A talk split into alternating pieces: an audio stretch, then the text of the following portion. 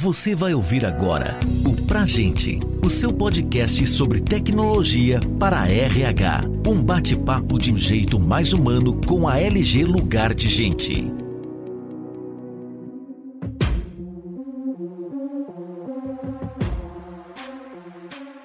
Está no ar mais um episódio do podcast Pra Gente. Eu sou a Nidiane Lamonier, supervisora de normativos na LG Lugar de Gente. Este episódio faz parte da imersão da folha de pagamento uma coletânea de conteúdos com muita informação sobre e-social, folha e departamento pessoal. Acesse lg.com.br barra imersão folha e social e acesse os materiais que vão ajudar a descomplicar sua rotina. Para nos apoiar nessa missão, nós recebemos Eduardo Milanelli, presidente da FAP Online, uma empresa LG Lugar de Gente, e também Orion Oliveira, coordenador-geral do Seguro contra Acidentes de Trabalho do Ministério da Previdência Social. Sejam muito bem-vindos. Obrigado, Lidiane. Eduardo, é um prazer estar aqui com vocês. É sempre muito bom estar nesse bate-papo aqui com a LG e nesse momento em que o e-social em SST, o PPP eletrônico, se tornou realidade e vai fazer parte de todos os processos das empresas do país. Então, espero que seja um momento de muito esclarecimento e que a gente consiga sanar as dúvidas e que a gente consiga entender principalmente esse momento de virada de chave e o que está por vir em SST no nosso país. Lidiane, Obrigado aí pelo convite da LG Lugar de Gente. Hoje, FAP Online é uma empresa do grupo LG Lugar de Gente. Olha, é um super prazer estar contigo, falando do assunto do e-social, que estamos juntos aí desde o começo nesse projeto. Sei do desafio de vocês como governo, como um órgão público aí apoiando para que efetivamente a governança de saúde e segurança do trabalho, que é o assunto que nós vamos tratar hoje aqui para o e-social, sei de todos esses desafios e quanto isso está trazendo valor aí para as organizações, sustentabilidade das empresas, né, diminuição do compliance, trabalho no compliance forte, no sentido de trazer uma governança sustentável para as organizações. E tenho um grande prazer aí estar contigo aqui mais uma vez falando num evento junto com a LG Lugar de Gente. Vocês podem resumir rapidamente o que e quais são os eventos obrigatórios nesse momento social? Bem, Eduardo, se me permite começar, para que você depois possa complementar aí em relação à, à, gestão das empresas em si, né? Mas em relação ao e-social especificamente, nós temos hoje três eventos nesse grupo dito de eventos de segurança e saúde no trabalho, de SST. Quais eventos são esses? Nós temos o S2210, que é o evento de comunicação de acidentes de trabalho, por meio do qual as empresas comunicam os acidentes de trabalho para a Previdência Social, para os órgãos públicos envolvidos no projeto E-Social. Antigamente, essa comunicação era feita pelo CatWeb e essa comunicação já vem sendo feita pelo E-Social há algum tempo, desde o início da obrigatoriedade dos eventos de SST, só resumindo, para as empresas do Grupo 1, desde 13 de outubro de 2021, para as empresas dos grupos 2 e 3, desde 10 de janeiro de 2022. Agora, em 1 de janeiro de 2023, os órgãos públicos também passaram a comunicar os acidentes de trabalho pelo pelo e-social. Um segundo evento é o evento S2220, que é o evento de monitoramento da saúde do trabalhador. Por meio deste evento, a empresa encaminha ao e-social algumas informações do atestado de saúde ocupacional. Ele não substitui o ASO, o atestado de saúde ocupacional, porém, algumas informações deste documento são solicitadas pelo e-social para que os órgãos públicos possam utilizar dentro das suas competências. E nós temos ainda o evento S2240. É com certeza o evento mais denso do projeto e-social em SST, ele contempla as informações de exposição a agentes nocivos, ou seja, as condições ambientais do trabalho, contemplando ali as exposições aos agentes nocivos do anexo 4 do regulamento da Previdência Social. Então, ali serão descritos os agentes nocivos físicos, químicos, biológicos ou associação desses agentes que possam caracterizar aposentadoria especial para o trabalhador. Lembrando, a caracterização da aposentadoria especial gera a necessidade de uma contrapartida da empresa em pagamento de tributo, que é o adicional para o financiamento da aposentadoria especial. Então, resumidamente, estes são os três eventos de segurança e saúde no trabalho, lembrando que eles geram impactos em vários outros eventos do e-social e que o PPP não utiliza informações somente do evento 2240 ou dos eventos de SST. Para a composição do perfil profissiográfico previdenciário do trabalhador, é essencial informações, por exemplo, do evento de admissão, dos eventos do evento de alterações contratuais, do evento de folha de pagamento. Então, todas essas informações são utilizadas para a composição do PPP eletrônico. Mas a descrição da exposição o meio ambiente do trabalho, as questões relacionadas aos agentes nocivos estão contempladas no 2240. Então, por isso que a gente aproxima tanto o PPP eletrônico deste evento 2240. Um breve resumo, mas tenho certeza que o Eduardo pode é, esclarecer aí vários outros pontos relacionados à gestão desses eventos. Ah, excelente. Foi muito boa a tua explanação, porque deu uma ideia bem estratégica realmente do que é a governança de SST nesse momento para o e-social. Acho que é super positivo. E a tua colocação no sentido de que a formação do PPP eletrônico, ele é um documento que busca o output de informações de vários locais diferentes para formatar um único documento, mostra como é importante para a empresa ter efetivamente uma suíte de ferramentas digitais que estão extremamente integradas porque qualquer desassociação nesse sentido pode trazer um não compliance para a organização. Então, esse é um cuidado muito importante que as empresas precisam ou devem adotar. Eu entendo que uma atitude bastante positiva que a gente teve no projeto do E-Social foi o fato da gente poder desassociar a mensageria numa única mensageria. No começo do projeto, a gente tinha lá a obrigatoriedade de ter uma única mensageria de envio de dados, e hoje a gente pode mandar os dados de folha e mandar os dados de saúde e segurança por mensagerias diferentes isso não impacta em nada o resultado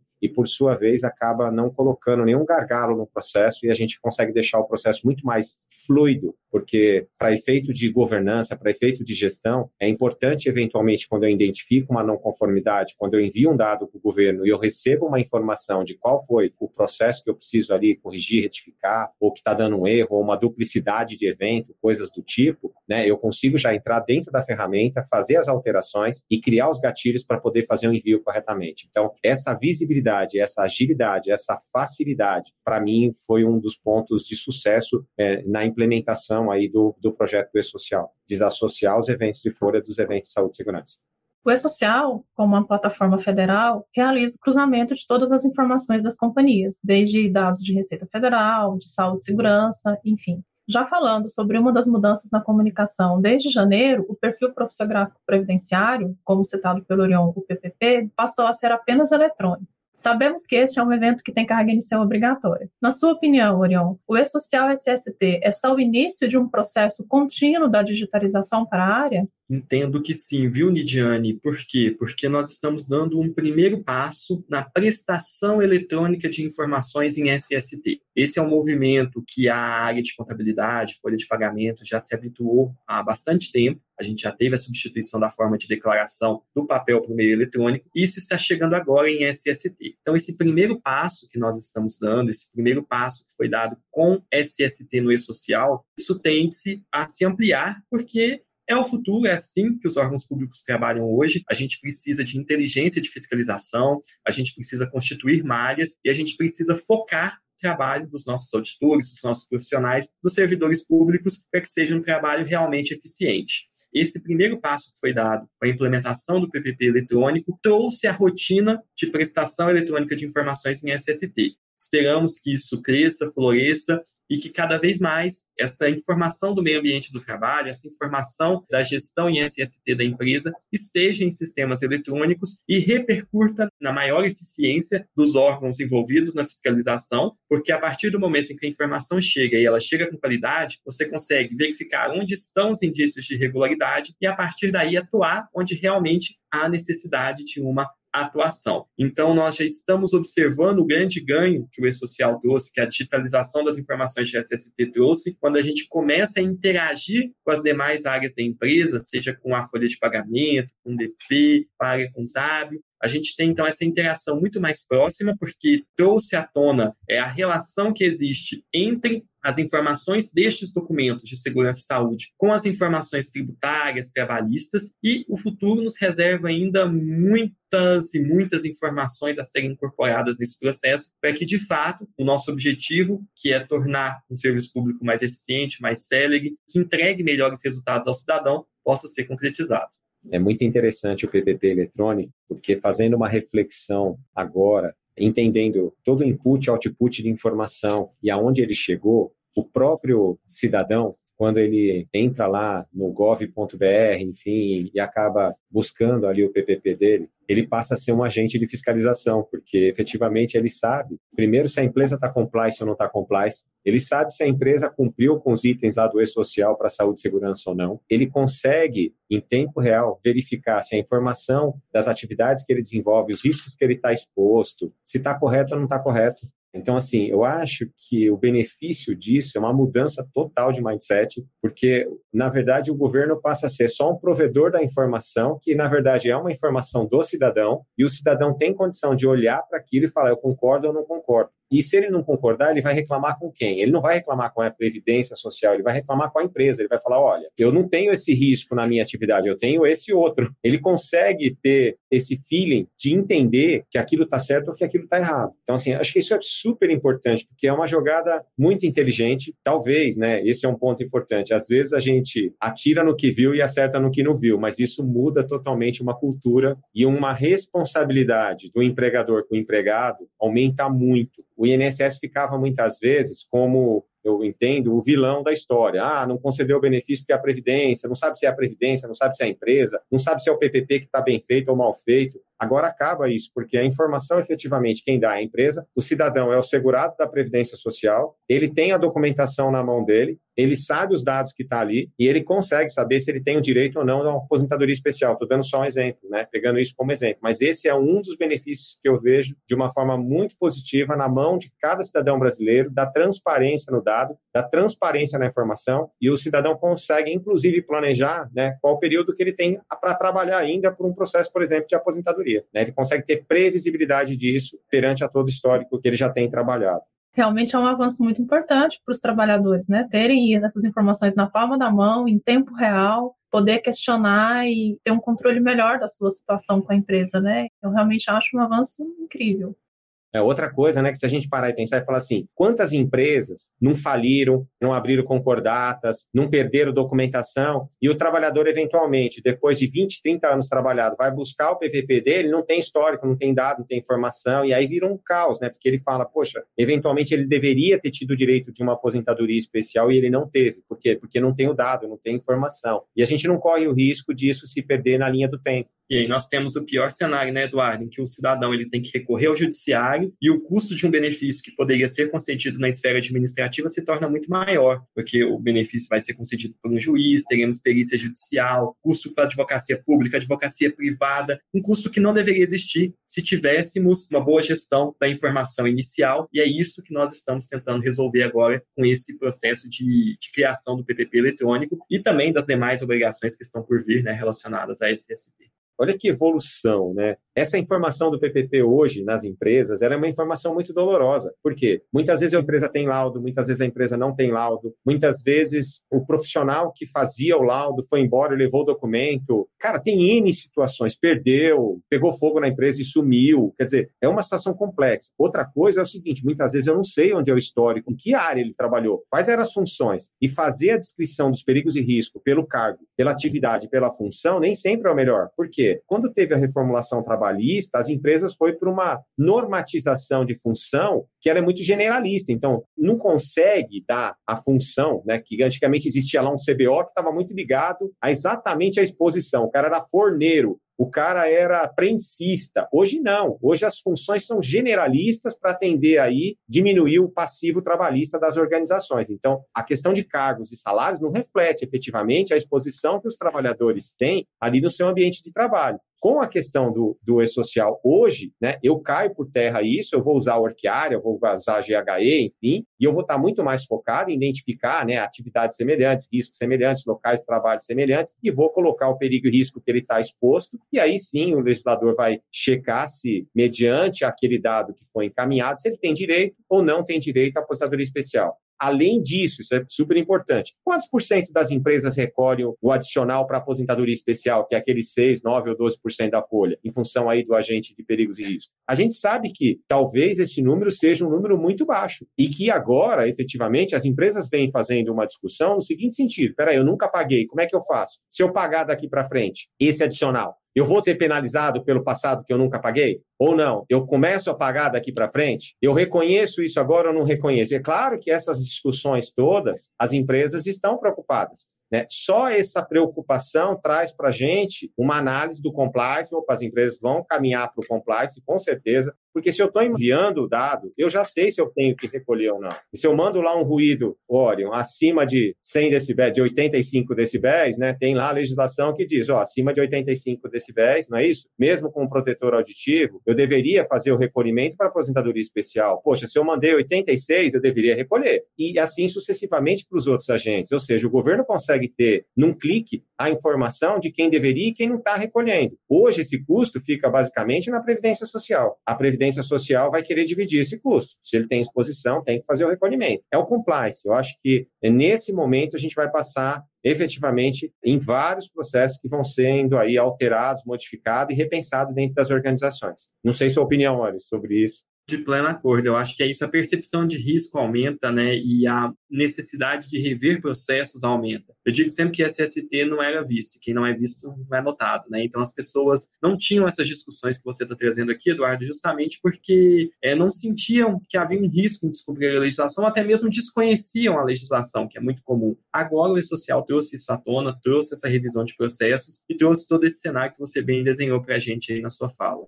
Ainda falando sobre as informações de PPP, Orion, você consegue explicar para a gente, de forma simples, o que o governo pretende fazer com todos os dados que são encaminhados pelas empresas? Em relação às informações de segurança e saúde no trabalho, no e-social, temos três focos específicos. O primeiro é a substituição da forma de se comunicar os acidentes de trabalho e, logicamente, a comunicação ela é necessária para a previdência social reconhecer a natureza acidentária do benefício, não é essencial, mas é um elemento importante de prova por esse reconhecimento da natureza acidentária. É uma obrigação legal prevista no artigo 22 da Lei 8.213, para a qual existe uma penalização pela ausência de comunicação. Então, logicamente, o governo precisa da informação para o seu trabalho de concessão de benefícios, para que o Ministério do Trabalho possa entender o perfil de acidentalidade das empresas, para que a Receita Federal do Brasil possa penalizar aqueles que deixam de comunicar os acidentes de trabalho de forma tempestiva, conforme determina a legislação. Então, nós temos, resumindo, o viés fiscalizatório, o viés trabalhista e o viés previdenciário nesses dados de acidentes de trabalho.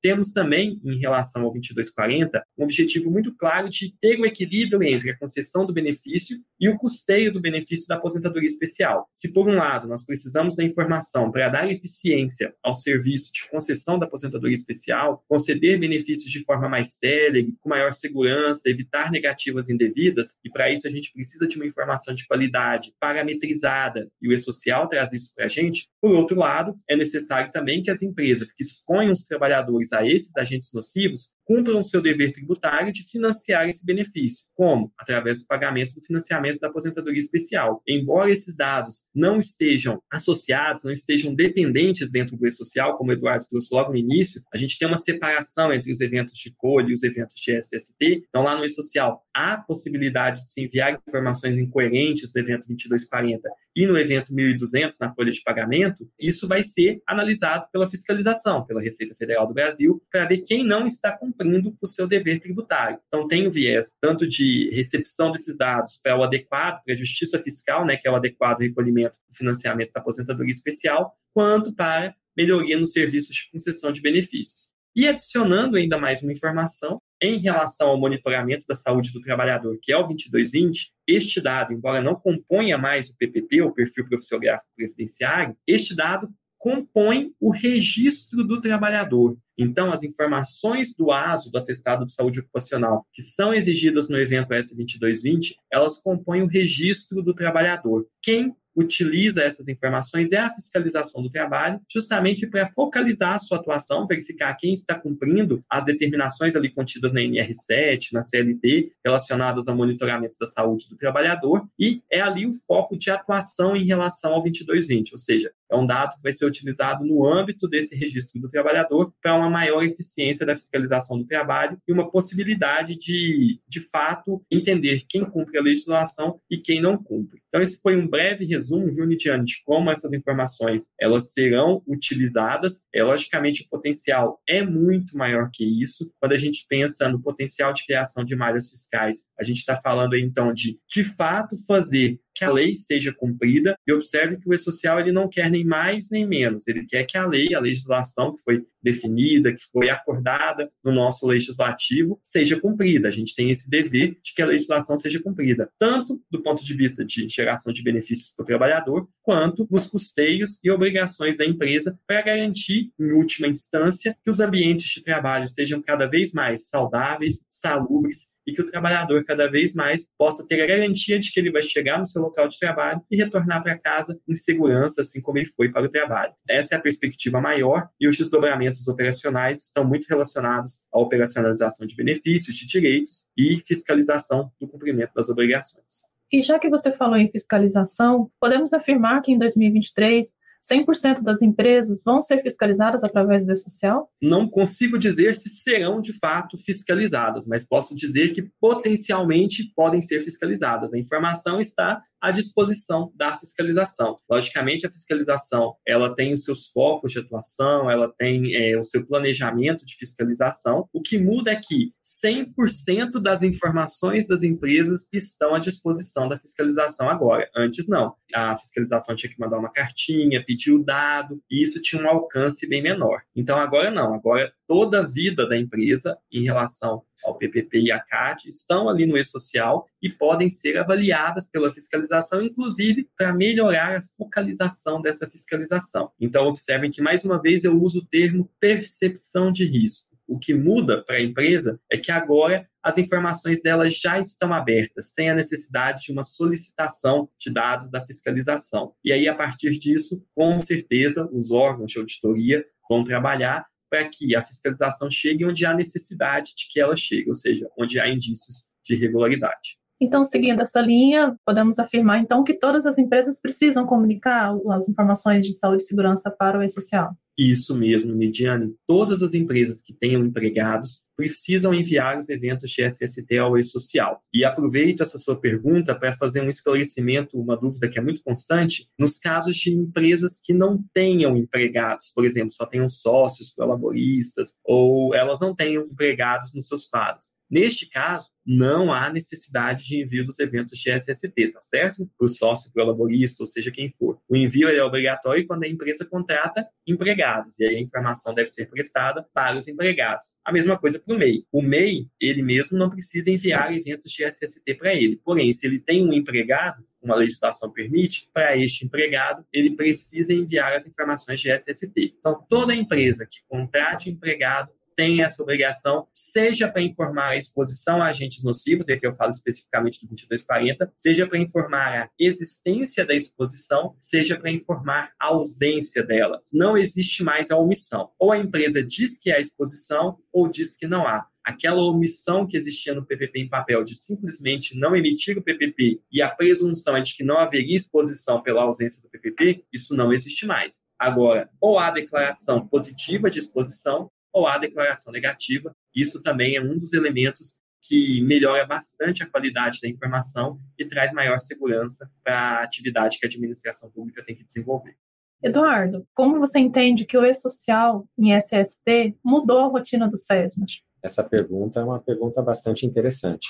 Eu vejo uma evolução muito grande dos profissionais de SESM. Se eu pudesse separar isso numa pirâmide, é, eu entendo que o SESMIT antes do E-Social, ele estava muito operando 80% no operacional, 20% do tático e zero no estratégico. Hoje, quando eu olho para dentro do E-Social, ter os envios das informações no 2210, 2220, 2240 faz parte do estratégico, porque é a garantia do compliance por parte das empresas. Eu tenho aí o estratégico sendo operado pelo SESMIT. Para mim isso é estratégico, porque eu estou protegendo o CNPJ, estou protegendo a empresa. Então, estou operando no estratégico. E a gente sempre pensa, quando pensa em governança, a gente pensa do estratégico, tático operacional. Espera aí, para eu garantir esse estratégico, que eu preciso mandar o dado, e eu preciso mandar um dado com qualidade, eu preciso mandar um dado tratado. Porque muitas vezes a discussão, quando a gente vai fazer a implantação do sistema, a informação para a gente é assim, poxa, mas eu tenho um laudo de 10 anos atrás, ele serve? Tem essas perguntas, né? Oh, eu fiz um laudo, mas eu não confio muito no dado.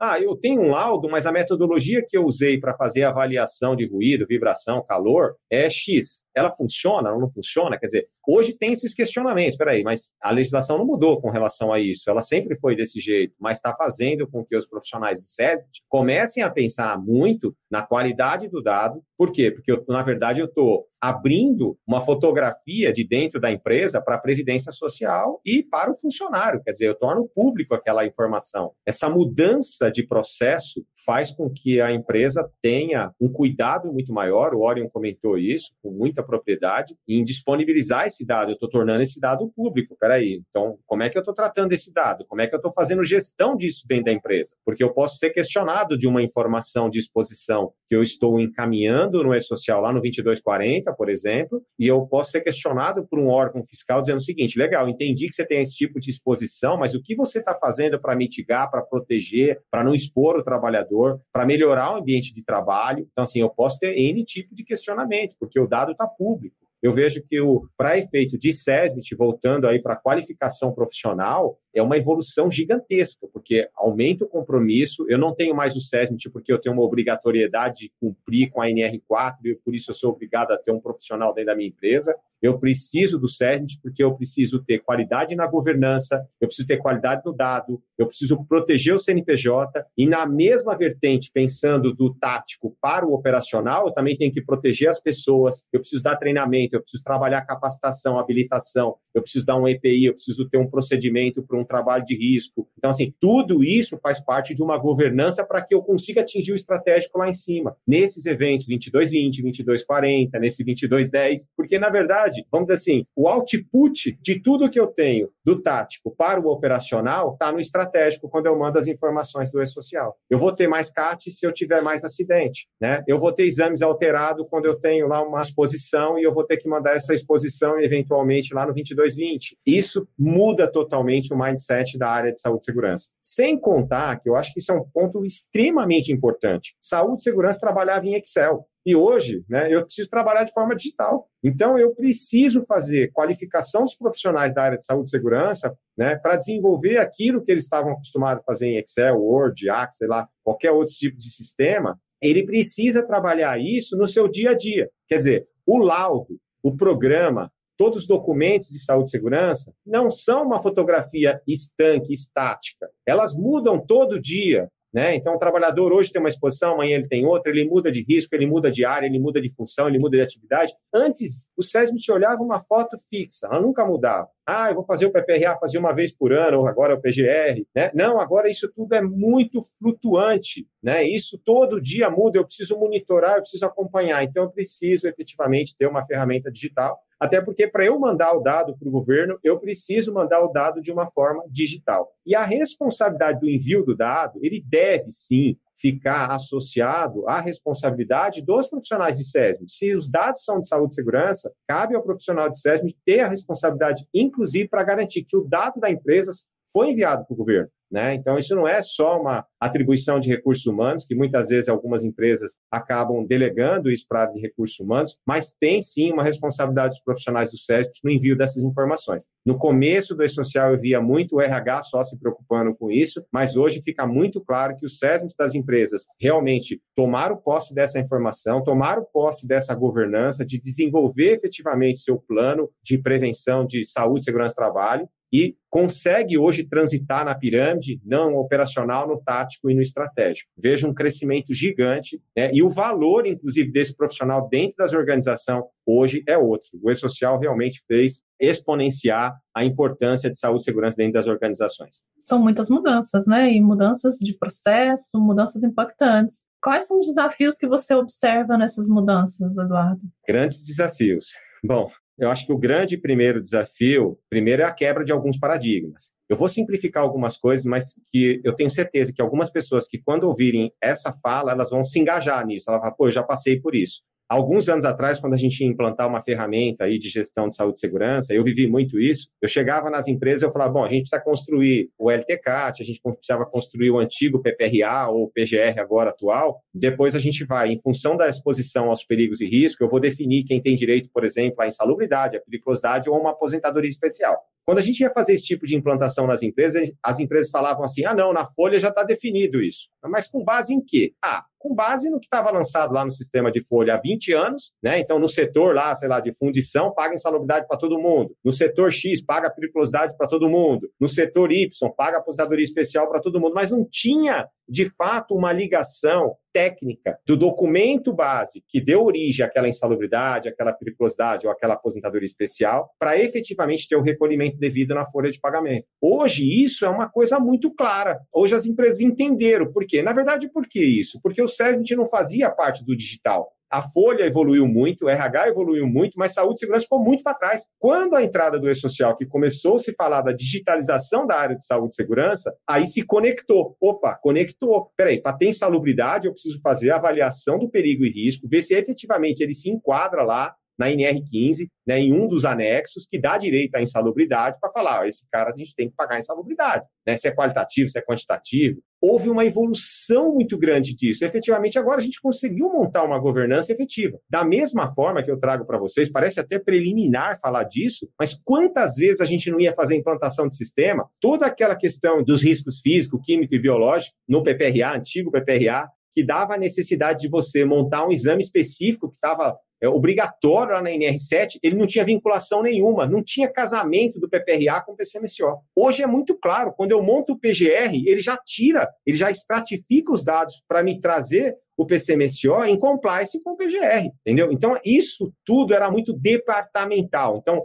saúde transitava numa governança de uma forma, segurança de outra, RH de outra, era tudo separado em caixinha. Hoje não, isso hoje é uma linha de produção. Hoje tem uma fluidez gigantesca nisso, né? O que a segurança faz permeia pela parte de saúde, que permeia pela parte de recursos humanos, e todas essas informações junto qualificadas a gente consegue mandar para o e-social de uma forma aí super leve, super tranquila e dá uma tranquilidade para a empresa gigantesca, porque dá uma segurança jurídica para as empresas. A empresa hoje tem certeza. Eu brinco hoje quando a gente implementa a plataforma, o que na verdade, né, a diretoria da empresa, as pessoas que têm uma preocupação com a segurança jurídica, elas querem ver é o painel de mensageria. Quer dizer, deixa eu ver se eu estou tudo verdinho, eu mandei tudo para o governo, estou tudo verdinho, eu recebi os protocolos de volta, eu não tenho nenhuma não conformidade. O fato é esse, quer dizer, eu quero ver o fim. Eu estou bonito na foto? Eu estou bonito na foto. Dá uma tranquilidade para o CNPJ. Eu acho que essas são as grandes diferenças. E hoje, o pessoal do SES, a gente consegue olhar esse painel, consegue ver lá como é que eu estou no 2210, no 20 e no 40. Estou bonitinho, estou bonito na foto, não tem nenhuma não conformidade, não mandei uma informação para o governo que veio uma crítica por parte do governo? Não. Opa, então estou bem. Então, é, ele passa a ser um indicador, um parâmetro, aí um, um SLA ser cumprido, né? Eu tenho os prazos para o envio, né? eu tenho que mandar até o 15º dia útil do mês subsequente. Então, todo mundo faz gestão disso, faz governança disso, se preocupa com o envio de dados. E isso é um organismo vivo, né? Porque todo mês, toda hora, se acontecer um acidente agora eu tenho que mandar, né? Eu tenho um prazo para mandar isso, então tenho que mandar informação. Poxa, já que eu mandei informação, opa, peraí, Orion, mandei uma informação do S2210, eu tenho que fazer investigação do acidente, eu tenho que fazer uma análise de risco, eu preciso montar um plano de ação. Quer dizer, opa, eu preciso mostrar, porque o governo pode chegar para mim e falar: peraí, meu, o que, que você fez com esse acidente de trabalho? O cara amputou a mão aqui, cortou o dedo, fez N coisas. Como é que você vai garantir que isso não vai acontecer de novo com outros funcionários, com outros trabalhadores? Como é que você garante que seu sistema de governança efetivamente funciona? Né? Então, assim, eu acho que tudo tudo isso vem trazendo aí uma mudança efetivamente de crescimento do profissional de SESMIT e a importância disso para as organizações. Eduardo, e só para não deixar passar que isso acompanhou também uma mudança na própria legislação, né? A gente passou a trabalhar na legislação com gerenciamento de riscos ocupacionais, ou seja, a gente passou a trazer a legislação também com esse foco na gestão. Então, tudo se casou nesse momento tão especial aí para o profissional de SESMIT, para aqueles que atuam na gestão em SST nas empresas, porque se sentem respaldadas agora por essa modernização que foi feita nas nossas normas regulamentadoras. Com certeza. A reformulação das NRs efetivamente trouxe uma simplificação na governança. Porque antes as coisas eram tudo picados, né? Eu tinha que pegar um laudo elétrico, um laudo de para-raio, um laudo ergonômico, tinha que juntar tudo para efetivamente fazer a governança de forma picada. Só o profissional de SESM conseguia olhar e falar, quando conseguia né, ver tudo, todos os perigos e riscos. Agora está tudo concentrado dentro do PGR. Então, concentro tudo ali, classifico, ponho os níveis de risco, eu consigo montar meus planos de ação, eu consigo priorizar os itens, eu consigo trabalhar os itens mais críticos. Então, assim, eu acho que toda essa parte do e-social, junto com toda essa modernização das legislações trabalhistas, realmente a gente vem vivendo um momento ímpar para a saúde e segurança do trabalho. E hoje o e-social, o SST no e-social é uma realidade, já não há mais como fugir. E falando de algo que as empresas sempre têm essa preocupação de sentir no bolso, né?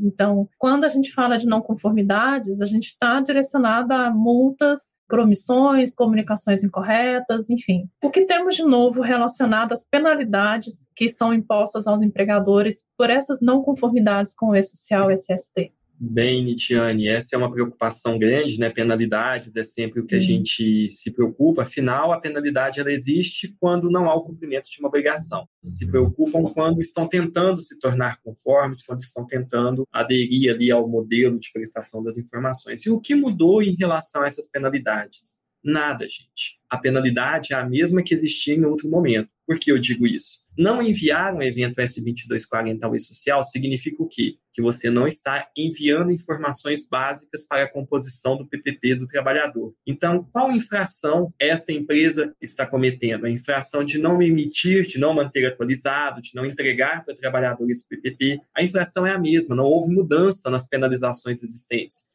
Na verdade, houve mudança na forma de cumprimento da obrigação. Então, em relação ao PPP, as penalidades continuam as mesmas. Em relação à não emissão da CAT, as penalidades continuam as mesmas, ou seja, está lá no artigo 22 da Lei 8.213, previsão da multa para quem não emite a CAT no prazo previsto. O não envio do 2220 significa a não composição adequada do registro do trabalhador e a multa está prevista na legislação trabalhista. Então, as penalidades, elas se mantiveram as mesmas. O que houve de mudança foi a forma de cumprimento das obrigações. Se continuaram as mesmas, por que está todo mundo tão preocupado então? Mais uma vez, a palavra mágica percepção de risco. Antes eu produzia o documento e deixava na gaveta. Se alguém me pedisse, eu mostrava. Qual a chance de alguém me pedir? Muito baixa. Agora não. Agora eu tenho uma transparência ativa desse documento. Eu envio para a fiscalização. E aí a sensação que eu tenho é que todos os dados que eu envio serão analisados. E por isso a gente passou a se preocupar com essa segurança jurídica, com eventuais penalizações. Mas lembrando, não houve mudança. Quem não emitir um PPP em papel vai ter a mesma multa de quem não emite um PPP eletrônico.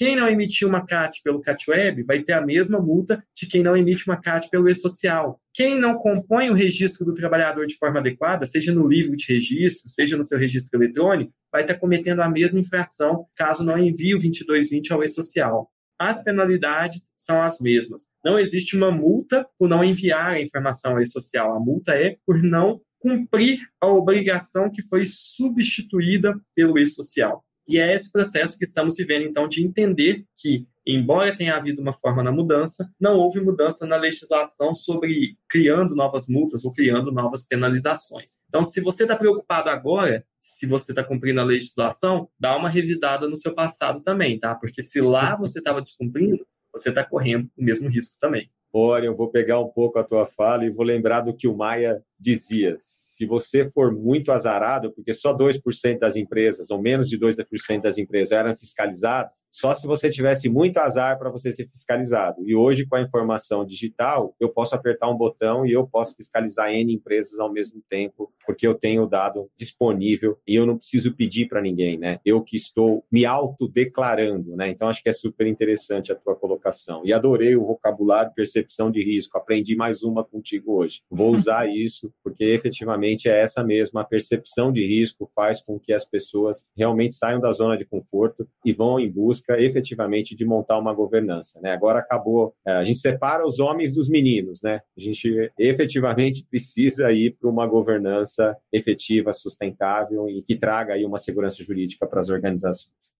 Uma última pergunta, assim, o nosso prazo está ficando apertado, então eu só gostaria de saber do Eduardo, como você vê que os sistemas digitais, os sistemas eletrônicos, como o FAP Online, por exemplo, podem apoiar os nossos clientes no momento dos envios das informações por e-social? Bom, primeiro é super importante que os profissionais de SESMIT entendam que é necessário ter uma ferramenta digital para que a gente consiga fazer uma governança que não seja uma governança estanque. A gente tem hoje uma governança fluida e a gente precisa efetivamente fazer todo o mapeamento dos perigos e riscos, os aspectos, os impactos, as criticidades de tudo isso, criar toda a documentação que é necessária, né, não só para o e-social, mas também para todo o cumprimento das regulamentadoras, PGR, PCMSO, né, os ASOS, os PPPs, enfim, LTCAT, então a gente tem a obrigação de cumprir com os laudos e com os programas, e o output de tudo isso que a gente faz na ferramenta digital é o que efetivamente a gente encaminha para o governo. Né? O insumo de todo esse trabalho efetivo que a gente constrói de forma sustentável dentro de uma plataforma digital é que a gente acaba encaminhando para o governo. Dentro do FAP Online, a gente tem um one-page report dessas informações. Então, numa única tela, eu consigo ver todos os dados que eu mando para o governo. Eu consigo verificar se eu estou compliance ou não estou compliance. Então, o sistema é um dedo duro, ele dedura a empresa, ó, você está compliance ou você não está compliance, e chama atenção, manda e-mail, manda mensagem, envia informação, sinal de fumaça, no sentido de efetivamente ajudar as organizações dentro aí da percepção de risco para a gente trazer uma segurança jurídica e efetiva para as organizações. Eu acho que é isso que nós do FAP Online temos como missão aqui, como empresa, de trazer não só a governança, o cuidado com a saúde e segurança do trabalhador, mas também a segurança jurídica da organização.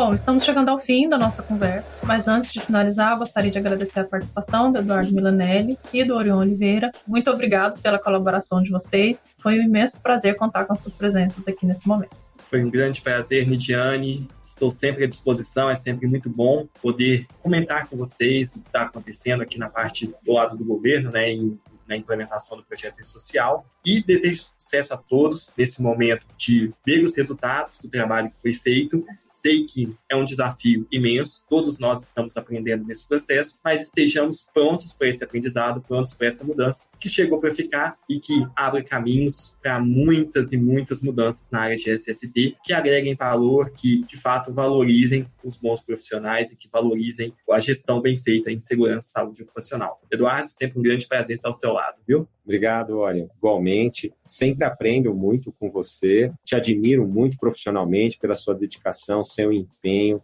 se nós chegamos aqui aqui, tem muito da sua dedicação, do seu empenho, da sua inteligência. Fico muito feliz. Agradeço pelo convite, a LG, Lugar de Gente. Obrigado pelo convite, participar desse evento. Quero fazer vários, pode me convidar, estarei sempre presente. Com certeza estaremos em outros eventos juntos. Vai ser um prazer. Troca de experiência é super positiva, porque o olhar teu é sempre pensando muito do lado do governo, de equacionar tudo isso, facilidades e benefícios para a máquina pública, né, trazendo eficiência eficiência, eu acho que é louvável isso. E nós aqui também não é diferente, é trazer segurança jurídica para as organizações, trazer sustentabilidade para as organizações, pensando sempre em prol da saúde e segurança do trabalhador. Obrigado aí pela participação nesse evento, aprendi bastante e é sempre um prazer estar contigo aí, Ori.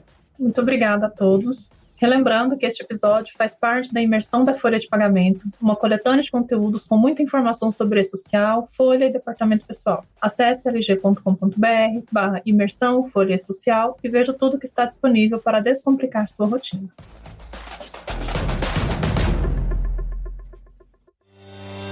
Você ouviu o Pra Gente, o seu podcast sobre tecnologia para RH. Saiba mais sobre a LG Lugar de Gente e confira outros conteúdos como esse em lg.com.br.